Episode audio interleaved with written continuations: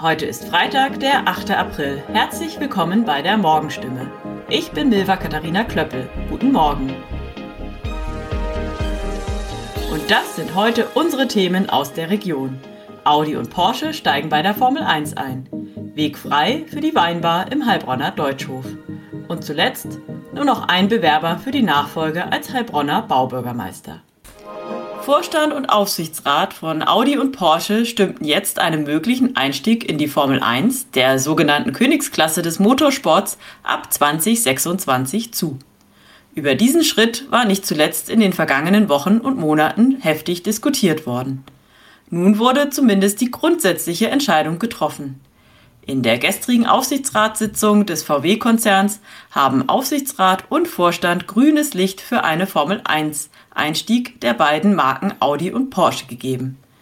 Das hat ein Sprecher des Unternehmens gegenüber der Heilbronner Stimme bestätigt. Eine endgültige Entscheidung, auch das erfuhren die Kollegen der Autostimme, soll noch in diesem Jahr fallen, allerdings erst, wenn das neue Motorenreglement feststeht. Das ist immer noch der Knackpunkt. Grundsätzlich soll der Antrieb der Rennwagen noch einmal nachhaltiger werden, als das bislang der Fall ist. Ab 2026 sollen die Hybridmotoren mit 100% nachhaltigem Kraftstoff betrieben werden. Der Verbrenner im Aggregat soll nur noch maximal 50% der Leistung beitragen, der Rest sei dann elektrisch. Ein nachhaltigeres Motorenreglement unterstreiche auch die grundsätzlichen Vorhaben von Audi. Ab 2026 bringt der Hersteller nur noch neue Fahrzeuge mit elektrischem Antrieb auf den Markt. Die Formel 1 selbst will bis 2030 CO2-neutral sein. Wein auf Knopfdruck heißt es vielleicht bereits ab Juli im Deutschhof. Die Stuttgarter Start-up-Firma SIT Wein GmbH will dort im ehemaligen Café der Städtischen Museen Heilbronn eine Weinbar mit Weinhandlung eröffnen. Clou des Ganzen, der Gast kann sich den gewünschten Wein an einem Klimaschrank mit Zahlkarte per Knopfdruck selbst ins Glas zapfen. Vereinzelt sind solche Wine Dispenser, in denen eine angebrochene Flasche durch Gasdruck drei Wochen frisch bleibt, schon im Einsatz, allerdings vor allem in Großstädten. Was allerdings völlig neu ist, dass eine ganze Weinbar darauf aufbaut. Das schreiben zumindest die Fachmagazine Falstaff sowie Wein und Markt. Heilbronn bekommt damit noch in diesem Sommer nach Stuttgart die bundesweit zweite Bar dieser Art. Wie die Heilbronner Stimme von verschiedener Seite bestätigt bekam, stimmte der Wirtschaftsausschuss des Gemeinderates am Mittwoch einem entsprechenden Konzept der Stuttgarter GmbH zu. Einstimmig. SIT-Firmengründer Nikolaus Siegloch will eine Art Hybrid aus Weinbar und Weinhandel betreiben. Vor Ort, aber auch online werden 400 Weine und Sekte angeboten, davon 100 offen am hochmodernen Zapfgerät. Das Probierschlückchen im Schnapsglas soll es ab 90 Cent geben, das 75 Milliliter Glas ab 2,50 Euro. 150 Milliliter, also ein gutes Achtel, ab 5 Euro. Die teuersten Top-Tropfen kosten bis zu 250 Euro pro Flasche. Da war es nur noch einer. Von den ursprünglich sechs Bewerbern für das Amt des Heilbronner Baubürgermeisters zogen fünf ihre Kandidatur zurück. Somit wird sich am kommenden Montag in der öffentlichen Gemeinderatssitzung in der Harmonie nur der 47 Jahre alte Andreas Ringle vorstellen, der von den Grünen unterstützt wird. Am gestrigen Donnerstag informierte die Stadtverwaltung die Mitglieder des Gemeinderats, dass Tobias Blessing aus Lauda Königshofen und Matthias Knobloch aus Ludwigsburg ihre Bewerbung für die Stelle des Heilbronner Baubürgermeisters zurückgezogen haben. Tobias Blessing zog seine Kandidatur zurück, weil er über Gerüchte mitbekommen habe, dass die Wahl für Ringle schon gelaufen sei. Auch habe er von den anderen Fraktionen keine Signale erhalten, sich vorzustellen. Von einem Missverständnis innerhalb des Verfahrens spricht auch Matthias Knobloch. So sei es unglücklich gelaufen, dass die Fraktionen auf die Kandidaten und die Bewerber auf Signale der Fraktionen für eine Vorstellung gewartet hätten. Dabei sei keine Seite auf die andere zugegangen. Nach 16 Jahren als Heilbronner Baubürgermeister geht Wilfried Hayek Ende Juni in den Ruhestand. Die Stelle des Baudezernenten ist nach der Besoldungsgruppe B16 dotiert. Das entspricht einem Grundgehalt von rund 10.000 Euro.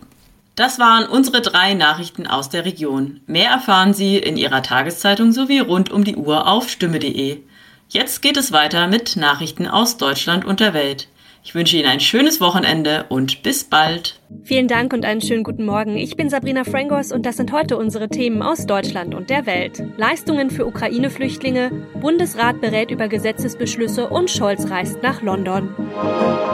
Kriegsflüchtlinge aus der Ukraine sollen ja ab dem 1. Juni staatliche Grundsicherung erhalten, also die gleichen Leistungen wie etwa Hartz-IV-Empfänger. Darauf haben sich nämlich Bund und Länder nach stundenlangen Verhandlungen geeinigt. Sie würden damit anerkannten Flüchtlingen gleichgestellt und das sei auch folgerichtig, sagte Bundeskanzler Olaf Scholz. David Riemer mit den Infos aus Berlin. Bisher sind über 300.000 Flüchtlinge aus der Ukraine wegen des russischen Angriffskriegs nach Deutschland geflüchtet. Sie erhalten höhere Leistungen und eine bessere Gesundheitsversorgung. Außerdem wird wird ihnen früher geholfen, mit dem Ziel, sie möglichst schnell in den Arbeitsmarkt zu integrieren. Dabei sind die Jobcenter für sie zuständig. Diese Lösung hatten vor allem die Kommunen gefordert, weil dadurch der Bund die Ausgaben für die Grundsicherung trägt. Der Bund wird sich auch maßgeblich an den Kosten für die Unterkunft beteiligen. Währenddessen haben Musikgrößen wie Madonna, Elton John oder Bruce Springsteen sich einer Hilfsaktion für die Ukraine angeschlossen. Im Rahmen der Social-Media-Kampagne Stand Up for Ukraine wollen die Weltstars heute zu Spenden und anderen Formen der Unterstützung für Betroffene innerhalb der Ukraine und auch für die Millionen Flüchtlinge aufrufen. Philipp Detlefs mit den Infos aus London. Ja, das ist alles noch etwas geheimnisvoll. Klar ist nur, dass sich das in den sozialen Medien abspielen wird. Da werden die beteiligten Stars wohl den ganzen Tag über auf ihren Kanälen dazu aufrufen, für die Opfer des Ukraine-Krieges zu spenden oder auf irgendeine andere Art zu helfen und die Geflüchteten zu unterstützen. Der Zeitpunkt ist ganz bewusst gewählt. Die Aktion findet nämlich genau einen Tag vor der geplanten Geberkonferenz in Warschau statt, die von der EU-Kommissionspräsidentin von der Leyen und dem kanadischen Premier Trudeau einberufen worden war. Madonna und Elton John, wer ist sonst noch dabei? Das ist wirklich eine sehr breite Palette von Künstlern, die sich da bereit erklärt haben, mitzumachen. Celine Dion ist zum Beispiel dabei, Katy Perry, Stevie Wonder, Miley Cyrus, auch die Red Hot Chili Peppers, der frisch gebackene Grammy-Gewinner John Baptiste, The Weeknd und aus Deutschland Herbert Grönemeyer.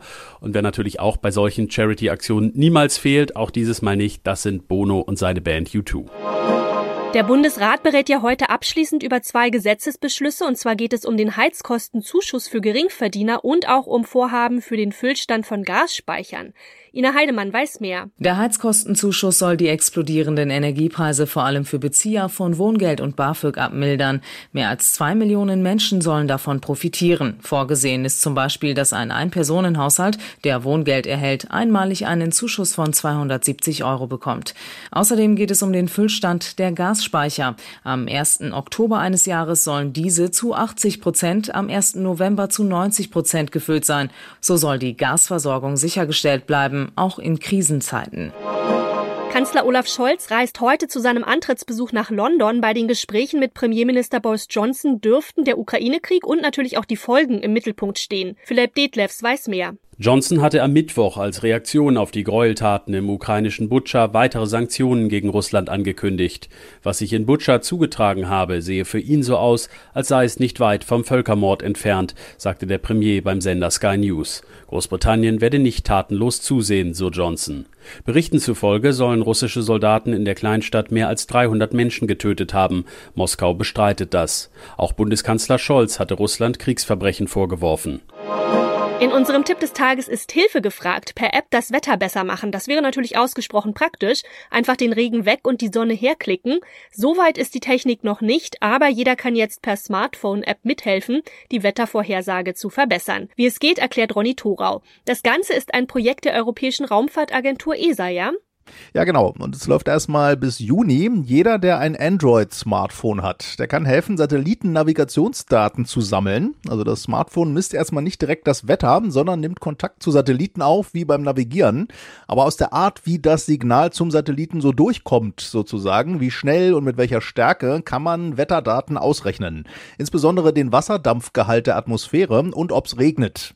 Und wenn man da aus vielen, vielen Orten bis Juni immer wieder solche Messungen macht, lassen sich Wettermodelle Modelle verbessern, vor allem für Regen. Okay, wie genau macht man denn mit seinem Android-Smartphone eine Messung? Also mit einer App wahrscheinlich, oder? Genau, die App heißt Camaliot, C-A-M-A-L-I-O-T.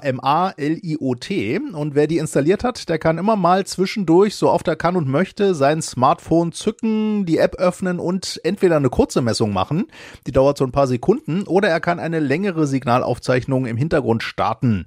Die Sicht zum Himmel sollte dabei möglichst frei sein und das Smartphone muss man ruhig halten, bei einer längeren Messung vielleicht auch am besten hinlegen. Ja, wenn man fertig ist, stoppt man die Aufzeichnung und kann dann den anonymisierten Datensatz auf die Cameliot-Server hochladen, die übrigens alle in Europa stehen.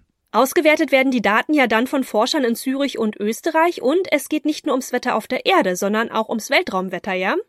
Ja, das ist ein Nebeneffekt. Die Forscherinnen und Forscher wollen auch das Weltraumwetter besser verstehen, denn die gemessenen Satellitensignale, die müssen ja auch durchs Weltraumwetter so ein bisschen durch und werden da beeinflusst. Insbesondere geht's da um Sonnenstürme, also Ausbrüche auf unserer Sonne, die bei uns auf der Erde das Magnetfeld durcheinander bringen können und zum Beispiel dann Satelliten oder die Kommunikation zwischen Satelliten massiv stören können. Und dann eben auch alle Dienste, die damit in unserem Alltag zusammenhängen. Sonnenstürme vorherzusagen ist dringender geworden in unserer technisierten Welt.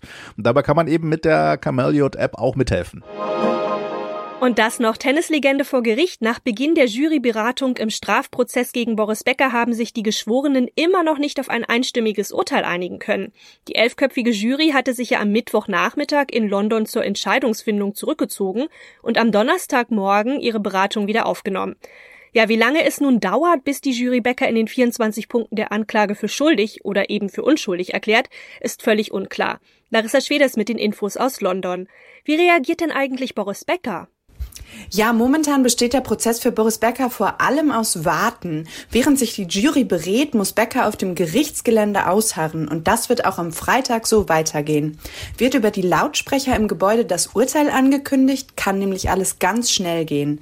Dann erfährt Becker, ob die Jury ihm glaubt, dass er von seinen Finanzen selbst keine Ahnung hatte oder ob sie ihn schuldig sprechen, Teile seines Vermögens bewusst verschleiert zu haben.